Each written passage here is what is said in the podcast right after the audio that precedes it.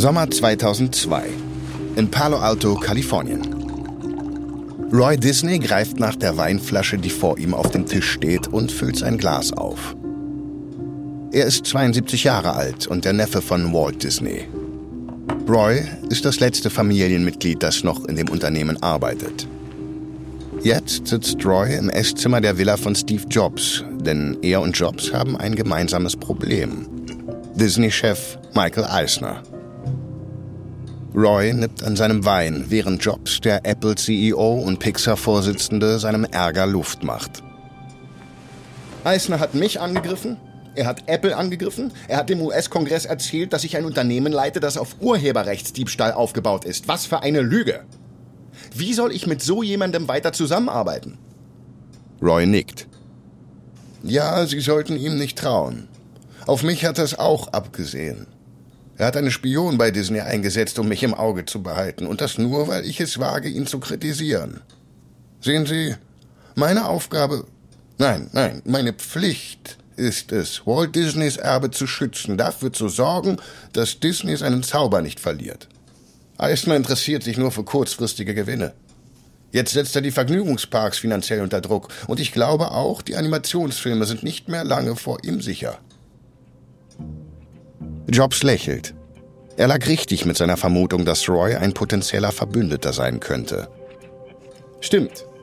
Disney war einmal der Meister der Animation. Jetzt bringt es reihenweise peinliche Flops raus. Roy starrt in sein Weinglas. Ein trauriger Blick liegt auf seinem Gesicht. Eisner war nicht immer so. 84 habe ich einen internen Machtkampf gewonnen und ihn persönlich zum CEO gemacht. Es war wunderbar. Es war wie die Szene in Der Zauberer von Oz, wo die Zwerge tanzen und singen Ding Dong, die Hexe ist tot. Jetzt ist Eisner selbst zur Hexe geworden. Jobs spürt, dass es an der Zeit ist, seine Karten auf den Tisch zu legen. Nächstes Jahr stehen Gespräche an zwischen Pixar und Disney über die Erneuerung ihrer Partnerschaft. Jobs will Disneys Rolle darauf reduzieren, nur noch den Vertrieb für Pixar zu machen. Er hat genug davon, dass Disney ständig Pixar herumkommandiert. Er möchte, dass Pixar ein wirklich unabhängiges Studio wird und sein eigenes Schicksal frei bestimmen kann. Genau wie DreamWorks. Aber er weiß, dass Eisner das niemals zulassen wird. Also braucht Jobs die Hilfe von Roy Disney. Jobs schaut Roy in die Augen. Roy, die Zusammenarbeit zwischen Pixar und Disney war wahrscheinlich die erfolgreichste Partnerschaft in der Filmgeschichte und sie war großartig. Aber wenn der aktuelle Vertrag ausläuft, wird Pixar Disney verlassen. Ich werde keinen Vertrag mit Disney erneuern, solange Michael Eisner dort das Sagen hat. Roys Augen weiten sich. Er weiß, dass der Verlust von Pixar für Disney verheerend wäre. Disney hat den Zeichentrickfilm im 20. Jahrhundert beherrscht. Aber Pixar war das Einzige, was das Unternehmen im 21. Jahrhundert vor der Bedeutungslosigkeit bewahrt hat. Und für Roy ist der Animationsfilm nicht nur ein Geschäftsbereich, er ist die Seele von Disney. Dass Pixar geht, kann er nicht zulassen. Nach seinem Abendessen mit Jobs beginnt Roy damit, seinen Einfluss als Mitglied des Disney-Vorstands zu nutzen, um Eisner unter Druck zu setzen. Er will, dass Eisner einen Deal mit Pixar abschließt. Um jeden Preis. Jobs Strategie geht auf. Jobs nutzt Roy Disney, um Eisner in Schach zu halten. Aber Eisner ist noch lange nicht schachmatt. Im Gegenteil, Eisner glaubt fest daran, dass er dieses Spiel noch gewinnen kann.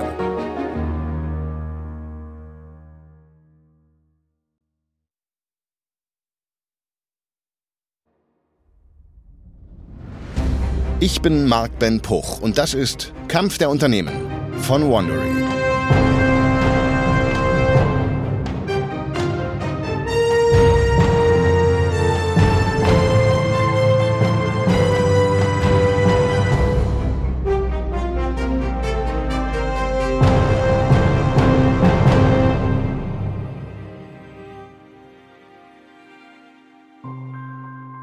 In der letzten Folge begann mit Toy Story das Zeitalter der computeranimierten Filme. DreamWorks und Pixar haben sich an den Kinokassen bekriegt und Shrek hat bei DreamWorks endlich die Champagnerkorken knallen lassen. Doch jetzt gerät die Allianz zwischen Disney und Pixar nach vier Blockbustern in Folge ins Wanken. Disney ist deswegen unbesorgt. Das Unternehmen glaubt immer noch an die Zukunft des klassischen Zeichentrickfilms. Doch es wird bald von der Realität bitter überrascht. Das ist Folge 3. Der eiserne König.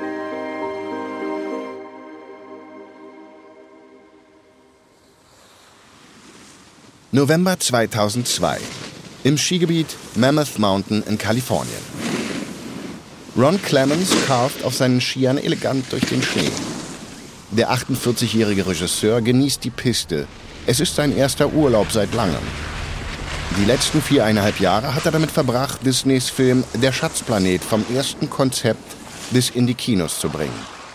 Die Idee einer Zeichentrick-Science-Fiction-Neuinterpretation von Die Schatzinsel hatte er schon 1985 vorgestellt, vor 17 Jahren. Jetzt läuft der Film endlich auf Tausenden von Leinwänden. Clemens kommt auf einer Anhöhe zum Stehen und bewundert die Aussicht auf die Berge. Doch sein Mobiltelefon unterbricht die Ruhe. Mit den Zähnen zieht er einen Handschuh von den Fingern ab und kramt nach seinem Handy. Hallo? Ron, hier ist Thomas Schumacher. Schumacher ist der Präsident von Disneys Zeichentrickstudio. Clemens hat diesen Anruf schon erwartet. Haben Sie die Einspielergebnisse? Ja, aber zuerst möchte ich sagen, dass der Schatzplanet ein fantastischer Film ist. Ah, wie schlecht ist er? So schlecht wie Atlantis? Der Film Atlantis, das Geheimnis der verlorenen Stadt, markierte im letzten Jahr einen neuen Tiefpunkt für die Disney-Zeichentrickfilme.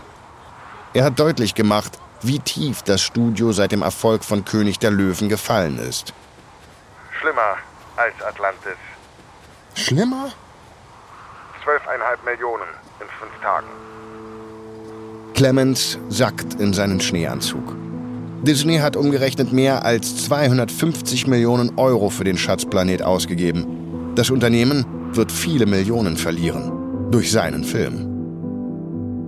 Nach dem Misserfolg von Der Schatzplanet gibt Disney-CEO Michael Eisner die traditionelle Zeichentrick-Animation auf und restrukturiert das Studio. Die Hälfte der 2000 Zeichnerinnen und Zeichner verliert ihren Job. Den Rest schickt er in Crashkurse für Computeranimation, um sie auf den Sprung von Stift und Papier zu Bildschirm und Maus vorzubereiten. Auch die Produktionskette wird umgestaltet. Ab 2005 produziert Disneys Animationsstudio ausschließlich computeranimierte Spielfilme. Doch diese Veränderungen haben nicht nur mit dem schwindenden Interesse an handgezeichneten Filmen zu tun. Es geht auch um Pixar. Eisner möchte, dass Disney bereit ist, mit Pixar zu konkurrieren, falls die Gespräche über eine Verlängerung der Partnerschaft scheitern sollten. Dennoch hofft er, dass es nicht so weit kommen wird. Er ist sich sicher, dass die Erfolgsserie von Pixar nicht ewig anhalten kann. Und wenn das kleine Studio einen finanziellen Rückschlag erleidet, wird das alteingesessene Disney wieder die Oberhand gewinnen. Und nach allem, was er bisher gesehen hat, glaubt Eisner, dass Pixars nächster Film dieser Fehlschlag sein könnte.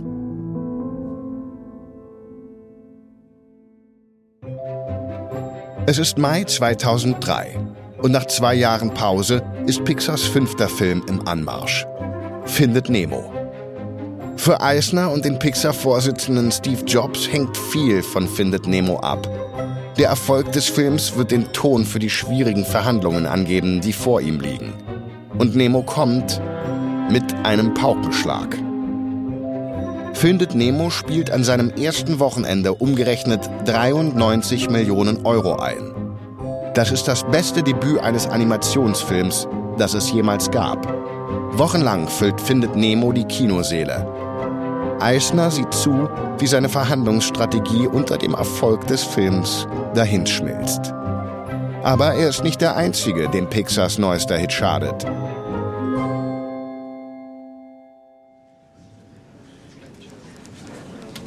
Siebter Juli 2003 die Studios von DreamWorks in Los Angeles.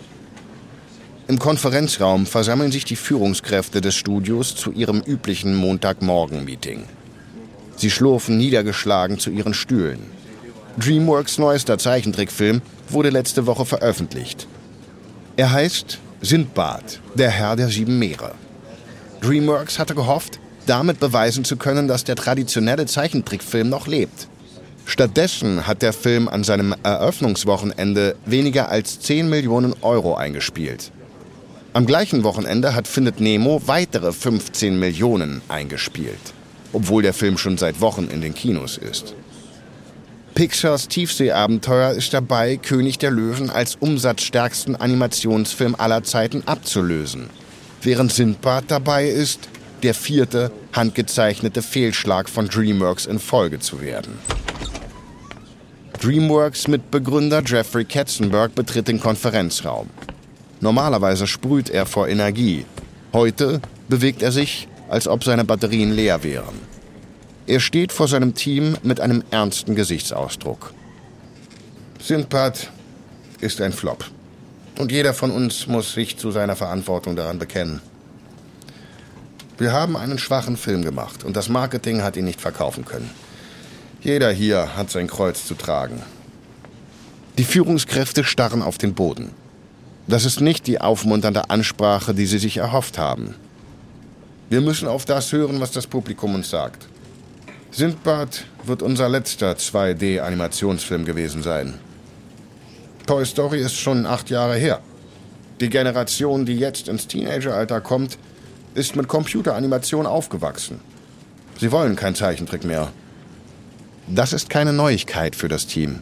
Es war Katzenbergs Liebe zum Zeichentrick, die DreamWorks davon abgehalten hat, früher auf digitale Technik zu setzen.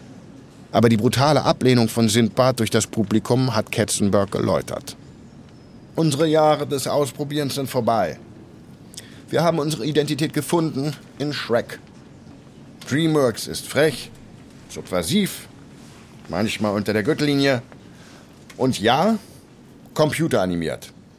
Das sind die Filme, die wir von jetzt an machen werden. Es hat neun Jahre gedauert, aber DreamWorks kennt jetzt seinen Markenkern. Während Disney Zeichentrickmärchen für Kinder erzählt und Pixar warmherzige Animationsfilme für die ganze Familie produziert, ist DreamWorks eher der sarkastische Onkel unter den Animationsfilmstudios. DreamWorks nimmt sich selbst nicht zu ernst und schreckt auch vor groben Witzen nicht zurück. Doch diese Entdeckungsreise hat ihren Preis.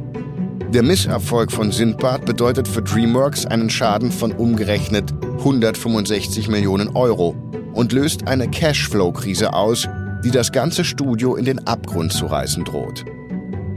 Also wendet sich DreamWorks erneut an seinen milliardenschweren Gönner, Microsoft mit Begründer Paul Allen.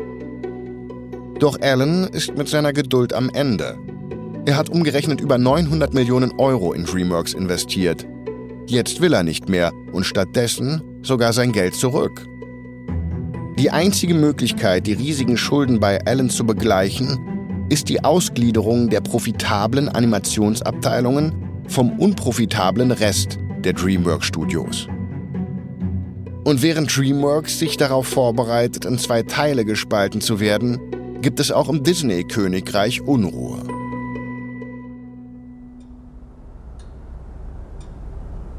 November 2003. Das Pierre Hotel in Manhattan. Disney-Präsident Bob Iger betritt die Hotelsuite von Michael Eisner. Eisner steht am Fenster und schaut auf den Central Park. Michael, was ist denn los? Dein Assistent hat gesagt, es sei ein Notfall. Eisner übergibt Iger einen Brief. Der wurde unter meiner Tür durchgeschoben. Er ist von Roy Disney. Eiger öffnet den Brief und beginnt zu lesen. Roy Disney tritt aus dem Disney-Vorstand zurück. Und er geht mit einem Knall. In seinem Schreiben wirft er Eisner zahlreiche Fehler vor. Darunter die Beziehung zu Pixar zerstört zu haben. Eiger erreicht die letzte Seite und liest Roys Schlusswort laut vor. Es ist meine aufrichtige Überzeugung, dass Sie gehen sollten, nicht ich. Dementsprechend fordere ich Sie noch einmal auf, zurückzutreten und in den Ruhestand zu gehen. Er startet eine Kampagne, damit du gefeuert wirst? Eisner nickt. Ja. Er ist wütend, dass ich ihn in den Ruhestand versetzt habe, indem ich mich auf die Altersklausel in seinem Vertrag berufen habe. Damit habe ich ihn aus dem Vorstand geworfen. Und was wirst du jetzt tun? Ich trete natürlich nicht zurück, falls du das meinst. Roy ist kein Verlust. Wir haben ihn nur wegen der Publicity bei Disney behalten. Er hat versucht, uns davon abzuhalten, die Disney-Prinzessinnen-Reihe zu kreieren. Ein Milliardengeschäft, das er weggeworfen hätte. Wir sind ohne ihn besser dran. Unterschätze Roy nicht. Er hat schon deinen Vorgänger verdrängt. Und diese Rettet Disney-Kampagne, mit der er jetzt droht, könnte Ärger bedeuten. 1984 war Disney kleiner. Damals hatte er mehr Einfluss. Ich gebe zu, er könnte bei der Aktionärsversammlung im März ein paar PR-Probleme verursachen, aber ich kann mir nicht vorstellen, dass sich die Investoren hinter ihn stellen werden. Doch Roy ist längst dabei, sich einflussreiche Hilfe für seinen Plan zu organisieren.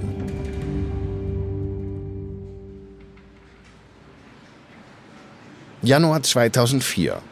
Der Pixar-Hauptsitz in der Nähe von San Francisco. Im Konferenzraum von Pixar lässt sich der Vorsitzende der Disney-Studios, Dick Cook, in seinen Stuhl fallen. Er ist zu einer weiteren Gesprächsrunde mit Steve Jobs gekommen. Jobs will sich nicht einmal mehr mit Eisner treffen. Jetzt liegt es an Cook, einen Deal auszuhandeln. Aber die Gespräche laufen ins Leere. Immer wieder stellt Jobs Forderungen und Eisner lehnt sie ab. Jobs übergibt Cook einige Papiere. Cook schaut zu Jobs auf. Was ist das? Unsere überarbeiteten Bedingungen. Cooks Kinnlade fällt darunter, als er Jobs neueste Forderungen liest. Sie wollen, dass wir Ihnen die Rechte an allen Ihren früheren Filmen geben, nur für das Privileg, Ihre Filme in Zukunft zu vertreiben? Richtig. Steve, Michael wird das niemals tun und er hätte auch recht damit. Sie müssen ein wenig nachgeben. Michael hat ein neues Animationsstudio gegründet, um Fortsetzungen der Pixar-Filme zu machen, falls diese Gespräche scheitern sollten. Wenn wir keinen Weg nach vorne finden, wird dieses neue Studio Toy Story 3 machen. Nicht Pixar. Jobs schaut finster. Die kreativen Köpfe von Pixar haben Jahre ihres Lebens investiert, um diese Figuren zum Leben zu erwecken. Jobs hat gesehen, wie Pixar-Kreativchef John Lasseter weinen musste, bei dem Gedanken, Woody, Buzz und den Rest der Spielzeugbande in die Hände von Eisner zu legen. Trotzdem, Jobs ist bereit, diesen Preis zu zahlen. Wenn Michael unser Angebot nicht gefällt, dann ist es so. Wir werden stattdessen mit Warner, Sony oder Fox zusammenarbeiten. Cook kehrt ins Disney-Hauptquartier zurück und präsentiert Jobs neue Forderungen. Eisner lehnt sie ab. Also verkündet Jobs, dass die Gespräche beendet sind. Die Nachricht erschüttert den Disney-Aktienkurs. Die ersten fünf Pixar-Filme brachten zusammen fast 4 Milliarden Euro ein und machten einen großen Teil der Disney-Gewinne seit 1995 aus. Der Kurs stürzt ab und die Unterstützung für Roy Disneys Rettet Disney-Kampagne nimmt zu. Und noch ein Problem zieht für Disney am Horizont auf.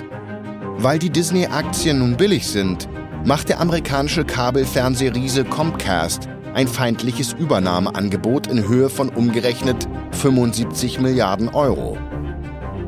Eisner wird plötzlich von allen Seiten angegriffen. Nach 20 Jahren an der Spitze von Disney steht der eiserne König nun vor dem finalen Showdown. Und wenn er fällt, könnten dadurch Pixar und Disney wieder enger zusammenrücken.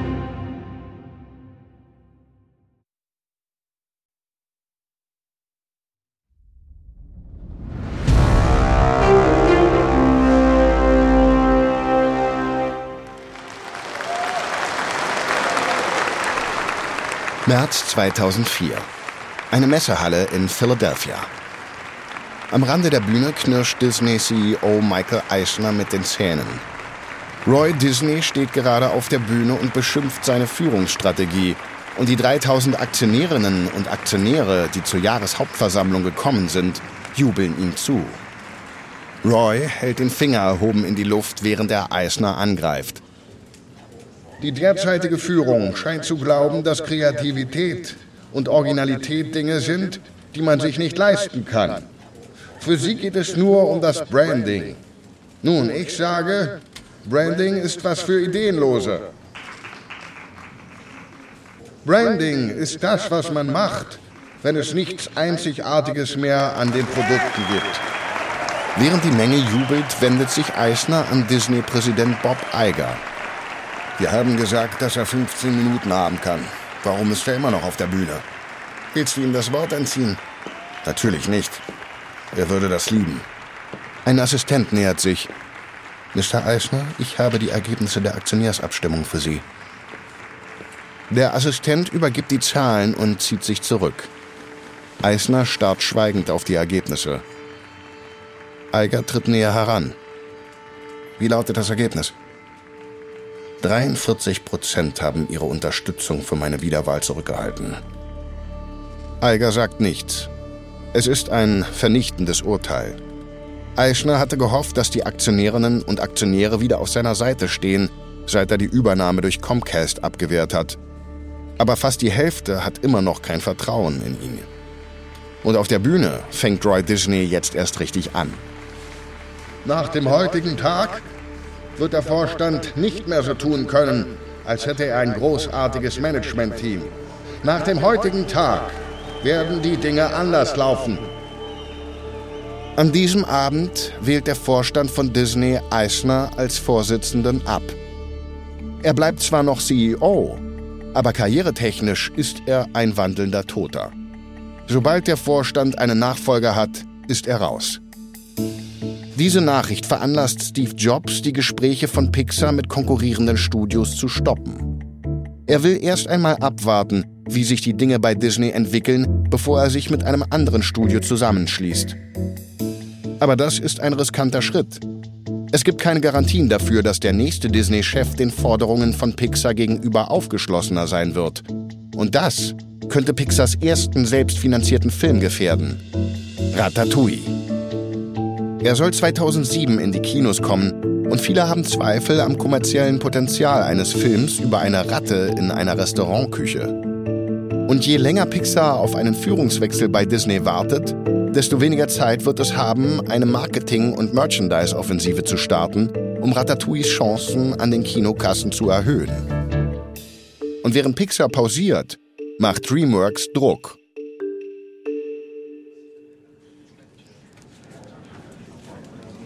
Oktober 2004, Manhattan.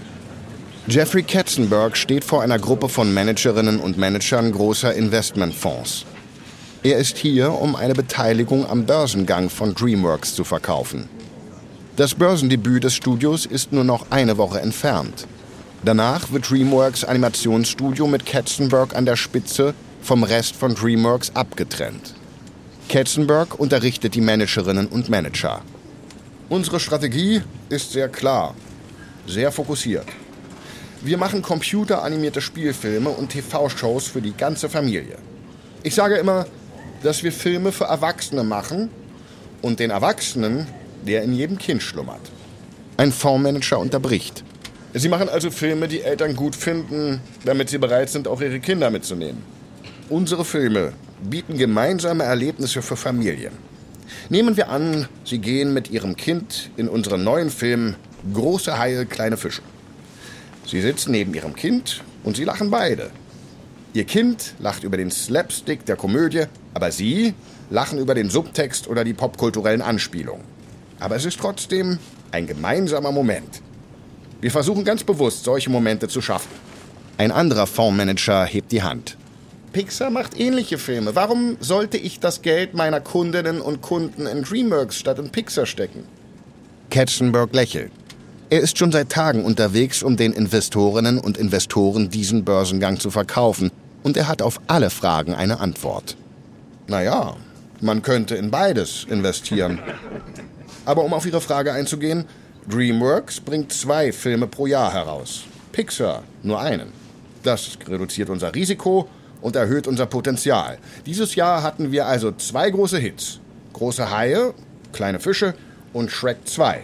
Der übrigens findet Nemo als umsatzstärksten Animationsfilm aller Zeiten abgelöst hat. Hat große Haie, kleine Fische nicht schlechte Kritiken bekommen? Große Haie, kleine Fische war in den letzten drei Wochenenden Amerikas Film Nummer 1. Also teilen sowohl ich als auch das Kinopublikum nicht die Meinung der Kritiker. Äh, wie sieht es nach dem Börsengang aus? Wie sind die Aussichten?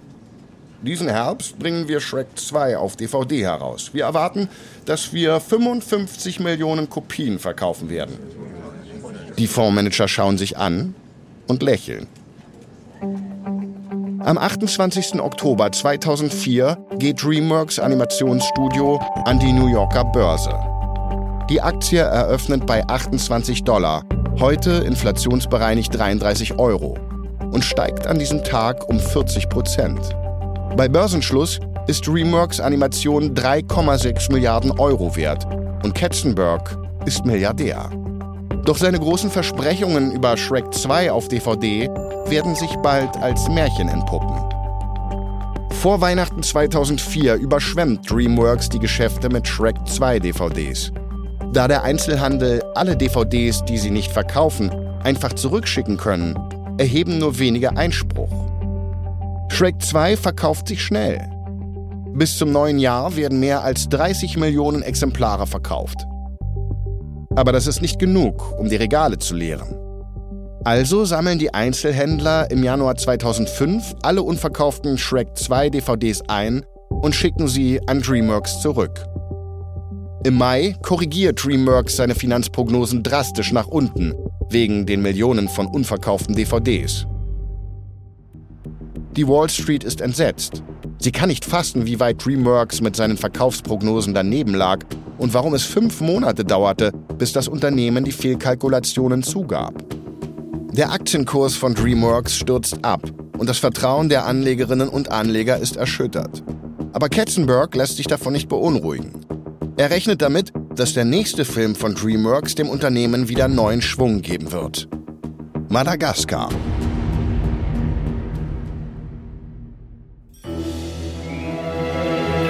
Am 27. Mai 2005 kommt DreamWorks Madagaskar in die Kinos. Die Geschichte von verwöhnten Zootieren, die in die Wildnis zurückkehren, ist ein Publikumsmagnet. In neun Tagen spielt der Film 120 Millionen Euro ein. Doch wieder hatte Katzenberg an der Börse Versprechungen gemacht. Er versprach den Anlegerinnen und Anlegern, dass DreamWorks mit Madagaskar zu einer ebenso zuverlässigen Hitfabrik wie Pixar werden würde. Und dieses große Gerede überzeugte die Analystinnen und Analysten, dass Madagaskar in den USA mehr als 240 Millionen Euro einspielen würde.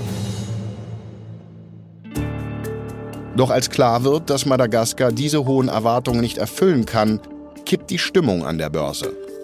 Die DreamWorks-Aktie stürzt auf 28 Dollar ab, auf die Höhe des Eröffnungspreises beim Börsengang ein Jahr zuvor. Die Anlegerinnen und Anleger reichen Klagen ein, in denen sie das Unternehmen der Irreführung beschuldigen.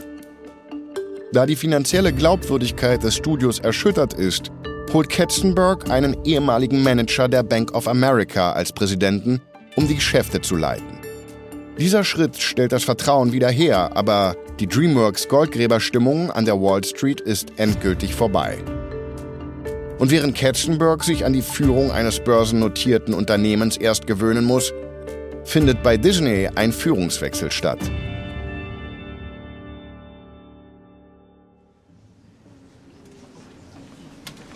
Oktober 2005. Der Konferenzraum von Disney in LA. Es ist der erste Tag von Bob Iger als neuer CEO von Disney. Nach einer sechsmonatigen Übergangsperiode hat Michael Eisner das Gebäude verlassen und Eiger die Schlüssel zum Disney-Königreich übergeben. Und Eiger beginnt mutig. Er zeigt eine PowerPoint-Folie, auf der die Leistung von Disneys interner Animationsabteilung detailliert dargestellt ist. Die um den Tisch sitzenden Vorstandsmitglieder beugen sich vor, um einen genaueren Blick darauf zu werfen. Die Zahlen sehen nicht gut aus. In den letzten zehn Jahren hat Disney umgerechnet 1,2 Milliarden Euro für Animationsfilme ausgegeben und damit 470 Millionen Euro Verlust gemacht. Eiger beginnt mit seiner Rede. Disneys Animationsstudio ist ein Misserfolg. Das wurde mir letzten Monat bei der Eröffnung von Disneyland in Hongkong klar. Ich war bei der Parade und mir fiel auf, dass fast alle Figuren aus den letzten zehn Jahren von Pixar und nicht von Disney geschaffen wurden. Die Wahrheit ist, dass Disneys Animationsstudio keine guten Filme macht und keine guten Figuren hervorbringt. Der Vorstand wirkt schockiert über Eigers Einschätzung des Animationsstudios. Eisner hatte stets ein rosiges Bild gemalt von einem guten Studio, das sich lediglich in einer schwierigen Phase befindet. Eiger fährt fort. In der Zwischenzeit hat Pixar einen Hit nach dem anderen gelandet und dabei Technologien verwendet, mit denen unser Animationsteam nicht einmal vertraut ist. Unsere eigenen Umfragen zeigen, dass die Leute Pixar mehr lieben als Disney. Und das mit weitem Vorsprung. Der Schock der Vorstandsmitglieder schlägt in Wut um. Bob, Sie waren die letzten fünf Jahre Präsident an Eisners Seite. Ist das nicht auch Ihre Schuld? Durch den Kauf des Fernsehriesen ABC im Jahr 1995 wurde die Verwaltung von Disney sehr viel komplizierter und das Animationsstudio erhielt nicht die Aufmerksamkeit, die es verdient hätte. Auch von mir nicht. Wir können die Vergangenheit nicht ändern, aber wir können die Zukunft gestalten. So wie ich das sehe, ist die Computeranimation die Zukunft. Wir haben also keine andere Wahl, als massiv in Computeranimation zu investieren und dadurch unsere anderen Geschäftsbereiche anzutreiben. Fernsehen, Spielzeug, Themenparks. Wir müssen also das Animationsstudio in Ordnung bringen. Aber wie? Wir haben drei Möglichkeiten. Erstens, wir vertrauen darauf, dass das derzeitige Management das Problem in den Griff bekommt. Ich bezweifle, dass sie das können. Zweitens, wir finden neue Talente, die das Studio leiten. Aber ich habe sechs Monate damit verbracht, nach diesen Talenten zu suchen und ich habe niemanden gefunden. Und die letzte Möglichkeit? Wir kaufen Pixar. Was? Es ist unmöglich, die überhaupt zu verkaufen. Wie viel würde das überhaupt kosten? Das Treffen versinkt im Chaos. Eiger versucht die Ordnung wiederherzustellen. Hören Sie, ich weiß nicht, ob Pixar zu verkaufen ist. Das hängt von Steve Jobs ab und ich bezweifle, dass er verkaufen will. Und selbst wenn er es tun würde, wäre es teuer. Mindestens 6 Milliarden Dollar. Aber wenn wir Pixar kaufen können, sollten wir es tun. Und dann Pixar und Disneys Animationsstudio zusammenführen. Die Vorstandsmitglieder können ihren Ohren nicht trauen. Eiger ist noch keine 24 Stunden CEO und will schon eine milliardenschwere Übernahme anvisieren. Aber sie wollen den neuen CEO nicht gleich an seinem ersten Tag niedermachen. Also geben sie Eiger die Erlaubnis, sich mit Jobs in Verbindung zu setzen und herauszufinden, ob ein Deal möglich ist. Ein Deal, der Pixar stärken und Disney retten könnte.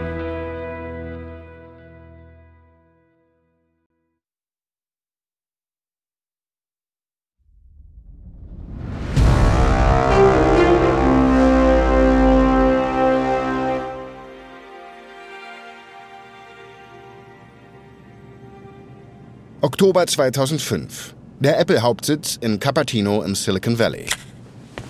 An der Tafel in einem großen Sitzungsraum steht Steve Jobs, der Apple-CEO und Vorsitzende von Pixar. Er malt mit seinem Marker eine dicke Linie von oben nach unten und teilt die Tafel damit in zwei Hälften. Links schreibt er das Wort Pro und rechts das Wort Contra. Dann wendet er sich der einzigen anderen Person im Raum zu, Disney-CEO Bob Iger. Sie fangen an, Bob. Irgendwelche Pros? Iger will nicht anfangen. Er ist immer noch überrascht und ein wenig misstrauisch, dass Jobs die Idee eines Kaufs von Pixar durch Disney überhaupt in Betracht zieht. Nein, danke. Fangen Sie ruhig an. Okay, nun, ich habe einige Kontras. Jobs krempelt die Ärmel seines schwarzen Rollkragenpullovers hoch und beginnt zu schreiben. Disneys Arbeitsweise wird Pixars Kreativität zerstören. Es gibt zu viele Feindseligkeiten zwischen unseren Unternehmen. Die Wall Street wird es hassen. Das Umstrukturieren von Disneys Animationsstudio wird zu lange dauern. Pixar wird es ablehnen, zu Disney zu gehören, wie ein Körper ein transplantiertes Organ ablehnt. Noch irgendwas? Das ist eine ziemlich lange Liste, Steve. Ich glaube nicht, dass ich ihr noch etwas hinzufügen muss. Aber um mit einem Pro weiterzumachen, wie wäre es mit Pixar wird Disney retten? Und wir werden alle glücklich bis ans Ende unserer Tage leben. Was meinen Sie damit, Pixar wird Disney retten? Wenn wir gemeinsam die Animationsabteilung völlig umkrempeln, wird das auch Disneys Schicksal verändern. Jobs dreht sich um und kritzelt den ersten Punkt für Pro an die Tafel. Zwei Stunden später. Jobs und Eiger lehnen sich zurück und starren auf die Pro- und Kontraliste. Die Pro-Seite ist fast leer, die Kontraseite fast vollgeschrieben. Eiger sieht niedergeschlagen aus. Nun, es war eine nette Idee, aber es wird nicht funktionieren. Jobs wendet sich an Eiger. Wissen Sie was? Ein paar gute Pro-Argumente sind stärker als 100 Kontra-Argumente. Also, was ist unser nächster Schritt? In den folgenden Wochen überredet Jobs den CEO von Pixar, Ed Catmull, und den Kreativchef John Lasseter, den Verkauf zu unterstützen. Er überzeugt sie davon, dass Pixar in einem großen, finanzstarken Unternehmen sicherer ist als als unabhängiges kleines Studio, das seine Filme selbst finanzieren muss. Er wird auch nicht müde zu betonen, dass Disney nicht Pixar verändern will, sondern umgekehrt. Pixar soll Disney verändern. Aber auch wenn Pixar jetzt an Bord ist, muss Eiger den Vorstand von Disney dazu bringen, die 8,8 Milliarden Euro Übernahme zu unterstützen. Und als der Tag der Entscheidung näher rückt, taucht aus dem Nichts Michael Eisner wieder auf. Er hat von Eigers Plan gehört und hat es sich zur Aufgabe gemacht, den Disney-Vorstand davon zu überzeugen, ihn abzulehnen.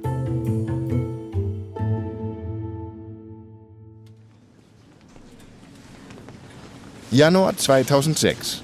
Der Konferenzraum des Disney-Vorstands in Burbank, Los Angeles. Eisner lächelt die Vorstandsmitglieder an. Es ist erst vier Monate her, dass er Disney verlassen hat. Ein gutes Gefühl, wieder zurück zu sein. Er weiß, dass der Vorstand ihm nur eine Audienz gewährt, um sicherzustellen, dass er mit seiner Kritik an einer Pixar-Übernahme nicht an die Öffentlichkeit geht. Aber er ist sich sicher, dass er sie heute für seine Sichtweise wird gewinnen können. Heute möchte ich Disney davor bewahren, einen schrecklichen Fehler zu begehen. Der Kauf von Pixar wäre eine Katastrophe. Wir besitzen bereits Pixars geistiges Eigentum. Wofür sollten wir also 7,4 Milliarden Dollar zahlen? Zwei Vorstandsmitglieder nicken zustimmend. Eisner macht weiter mit seinem Angriff. Pixar ist an der Börse völlig überbewertet. Pixar hat noch keinen einzigen Film ohne Disneys Marketing herausgebracht. Die Märkte haben es versäumt, unseren Beitrag, Disneys Beitrag zum Erfolg von Pixar in den Aktienkurs mit einzubeziehen. Pixar mag gerade eine Glückssträhne haben, aber es ist nur einen Flop davon entfernt, ein weiteres kleines Animationsstudio da draußen zu sein. Eisner blickt zu Alga, der am anderen Ende des Tisches sitzt. Wir brauchen Pixar nicht, um Disneys Animationsabteilung wieder erfolgreich zu machen. Bob kann es schaffen. Eiger runzelt die Stirn. Michael, du hast es nicht geschafft, das in Ordnung zu bringen. Warum denkst du, dass ich es schaffe?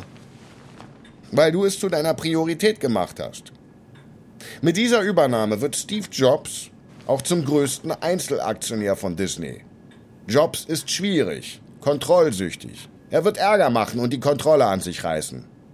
Lehnen Sie diesen Deal also ab. Eiger wird rot vor Wut, während Eisner aus dem Sitzungssaal stolziert. Eisner wurde hochkant herausgeworfen, versucht aber immer noch Disney zu lenken. Der Vorsitzende von Disney, George Mitchell, sieht Eiger an. Bob, möchten Sie noch etwas sagen, bevor wir abstimmen? Eiger steht auf. Sein Herz rast. Bei dieser Abstimmung geht es nicht mehr nur um die Zukunft von Disney und Pixar. Es geht auch um seine eigene. Er hat seine Glaubwürdigkeit mit dieser Übernahme aufs Spiel gesetzt. Wenn der Vorstand jetzt Nein sagt, wird seine Position als CEO unhaltbar sein. Was Eisner Ihnen gesagt hat, ist falsch, falsch, falsch. Eisner kann nicht mit Steve Jobs arbeiten, aber ich kann es. Jobs ist einer der größten Unternehmer unserer Zeit. Warum sollten wir seine Expertise nicht wollen? Und der Preis ist fair. Wir kaufen nicht nur Pixar, sondern auch die Mittel, um Disneys Animationsstudio umzustrukturieren. Eiger schaut in die Runde der Vorstandsmitglieder. Heute werden Sie über die Zukunft von Disney entscheiden. Ich habe es schon einmal gesagt. Wenn Disneys Animationsabteilung läuft, läuft das ganze Unternehmen. Das galt 1937 bei Schneewittchen. Das galt 1994 mit der König der Löwen. Und es gilt auch jetzt. Wenn die Animation Erfolg hat, hat Disney Erfolg. Wir müssen das tun. Eiger setzt sich. Er ist sich nicht sicher, ob er den Vorstand überzeugen konnte. Mitchell bricht das Schweigen. Ich danke Ihnen, Bob. Es ist an der Zeit, abzustimmen. 24. Januar 2006. Das Pixar-Hauptquartier bei San Francisco. Es ist 13.06 Uhr. Tom Porter liest die E-Mail, die gerade in seinem Posteingang gelandet ist. Sie ist von Pixar CEO Ed Catmull. Alle Mitarbeiterinnen und Mitarbeiter sollen sich um 13.15 Uhr im Foyer versammeln. In neun Minuten. Porter und sein Team tauschen Blicke aus. Das muss es sein. Seit Wochen wird viel über die Zukunft von Pixar spekuliert. Es kursieren wilde Gerüchte über eine Übernahme durch Disney oder über einen Vertriebsdeal mit einem konkurrierenden Studio. Aber niemand weiß etwas Genaues. Porter verlässt seinen Schreibtisch und schließt sich den Hunderten von Mitarbeiterinnen und Mitarbeitern an, die in Richtung des riesigen Foyers strömen. Er war sogar schon Teil des ursprünglichen Lucasfilm-Teams das mit der Entwicklung der Technologie begann, die später die Animation verändern sollte. Er sucht sich einen Platz auf der Balustrade mit Blick auf das Foyer. Unten sieht er Mitarbeiterinnen und Mitarbeiter, die sich um eine kleine, in schwarzes Tuch gehüllte Bühne versammelt haben. Stille legt sich über die Menge. Steve Jobs kommt aus einem Nebenraum, gekleidet wie üblich in Jeans und schwarzem Rollkragenpullover. Pixar-CEO Catmull folgt ihm, zusammen mit Pixars Kreativchef John Lasseter, der wie üblich ein buntes Hawaii-Hemd trägt. Sie betreten die Bühne. Jobs spricht in das Mikrofon in seiner Hand.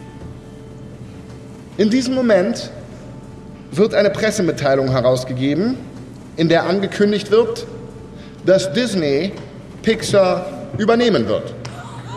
Die 800 Angestellten im Foyer erschrecken. Jemand schreit. Porter hört, wie jemand neben ihm in Tränen ausbricht. Sie haben die Gerüchte gehört, aber sie haben ihnen nie geglaubt. Das Pixar-Team war ganz begeistert davon, dass Pixar ein unabhängiges Studio wird. Jetzt werden sie von Disney geschluckt. Catmull ergreift das Mikrofon wir haben einen Punkt erreicht, an dem wir nicht mehr so weitermachen konnten wie bisher. Wir mussten nach links oder rechts gehen. Zu Disney gehen oder ganz unabhängig sein. Unser Instinkt war die Unabhängigkeit. Oberflächlich betrachtet ist das attraktiver, aber unter der Oberfläche ist es nicht so eindeutig. Um unabhängig zu sein, müssten wir schnell Abteilungen für Marketing und Merchandise schaffen. Und das würde unsere eigentliche Aufgabe gefährden die Kreativität. Lasseter spricht als nächstes. Außerdem basiert unser hoher Aktienkurs auf der Erwartung, dass wir weiterhin auf unserem derzeitigen Niveau arbeiten. Irgendwann werden die Investoren Wachstum fordern. Das wird bedeuten, dass wir mehr als einen Film pro Jahr machen und ins Fernsehen expandieren müssen. Dafür werden wir kreative Kompromisse eingehen müssen. Wir sind also zu dem Schluss gekommen, dass das Herz von Pixar besser innerhalb als außerhalb von Disney überleben wird. Als komplett unabhängiges Studio könnte uns ein einziger Flop zu Fall bringen. Die Mitarbeiterinnen und Mitarbeiter sehen erschüttert aus. Einige scheinen sich für die Idee etwas erwärmen zu können, aber die meisten sind am Boden zerstört. Jobs spricht wieder. Diese Vereinbarung schützt die Unternehmenskultur und die Kreativität von Pixar. Ich hätte es sonst nie akzeptiert. Mit diesem Deal wird Pixar ein großartiges Unternehmen bleiben und Disney dabei helfen, es auch zu bleiben. Und jetzt möchte ich euch jemanden vorstellen. Bob Iger, CEO von Disney. Iger geht auf die Bühne. Die Mitarbeiterinnen und Mitarbeiter applaudieren höflich, aber sie alle haben nur eine Frage. Wie wird die Zukunft von Pixar wirklich aussehen? In der nächsten Folge betritt DreamWorks die dritte Dimension. Pixar führt eine Operation am offenen Herzen von Disneys Animationsstudio durch Und ein völlig neues Studio fordert plötzlich das Duopol von Disney und DreamWorks heraus. Mit Hilfe eines Superschurken.